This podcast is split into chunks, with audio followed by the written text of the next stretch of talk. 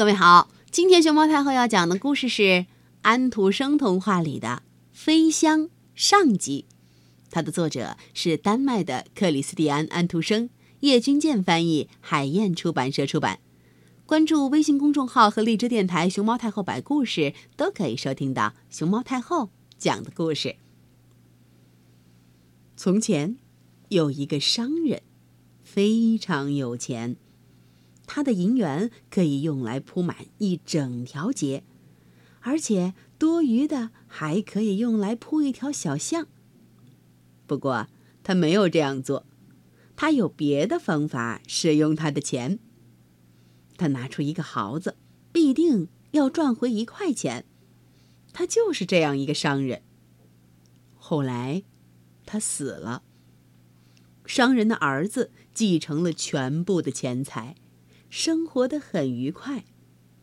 他每天晚上去参加化妆舞会，用纸币做风筝，用金币而不是用石片，在海边玩着打水漂的游戏。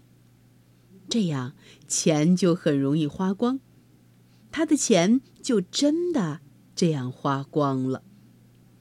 最后，他只剩下四个毫子，此外还有一双便鞋和一件旧睡衣。他的朋友们现在再也不愿意跟他来往了，因为他再也不能跟他们一起逛街。不过，这些朋友中有一位心地很好的人送给他一只箱子，同时说：“把你的东西收拾进去吧。”这意思是很好的，但是他并没有什么东西可以收拾进去，因此他就自己坐进箱子里去。这是一只很滑稽的箱子。一个人只需把他的锁摁一下，这个箱子就可以飞起来。它真的飞起来了！嘘，箱子带着它从烟囱里飞出去了，高高的飞到云层里，越飞越远。箱子底发出响声，咚咚咚咚咚咚咚。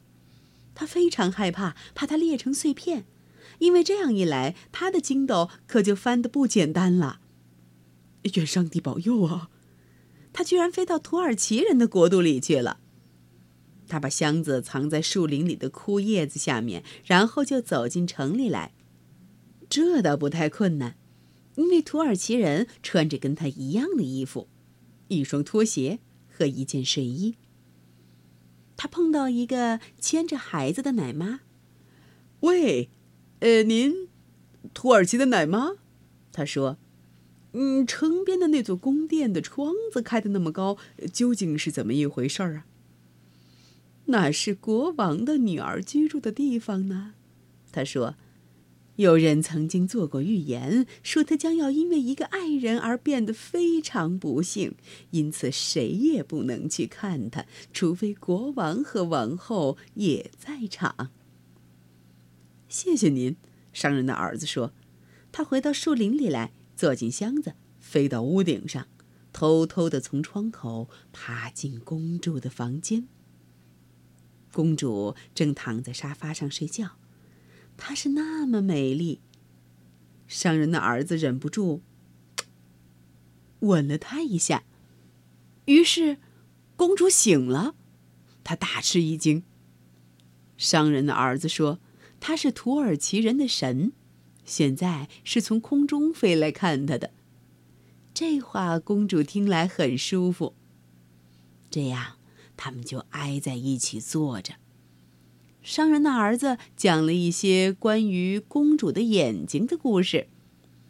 商人的儿子告诉公主说：“这是一对最美丽的乌黑的湖。”思想像人鱼一样在里边游来游去。于是他又讲了一些关于公主的前额的故事。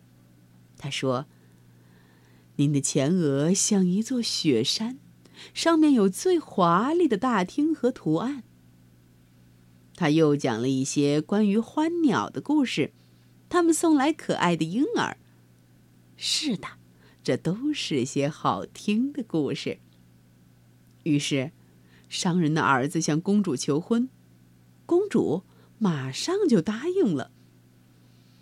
不过，你在星期六一定要到这儿来。”公主说：“那时父王和母后将会来和我一起喝茶。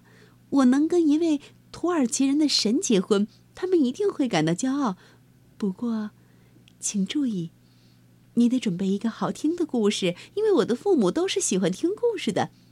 我的母亲喜欢听有教育意义和特殊的故事，我的父亲则喜欢听愉快的、逗人发笑的故事。”哦，对。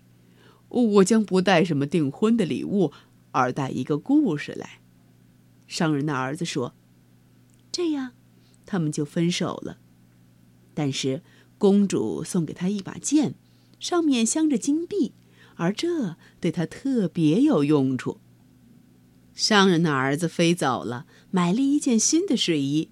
于是，他坐在树林里，想编出一个故事。这个故事得在星期六编好，而这却不是一件容易的事儿啦。他总算把故事编好了，这已经是星期六。商人的儿子编了一个什么样的故事呢？见到公主的爸爸妈妈，他又会有怎样的表现呢？明天，飞香下集带给你。这个故事的大结局。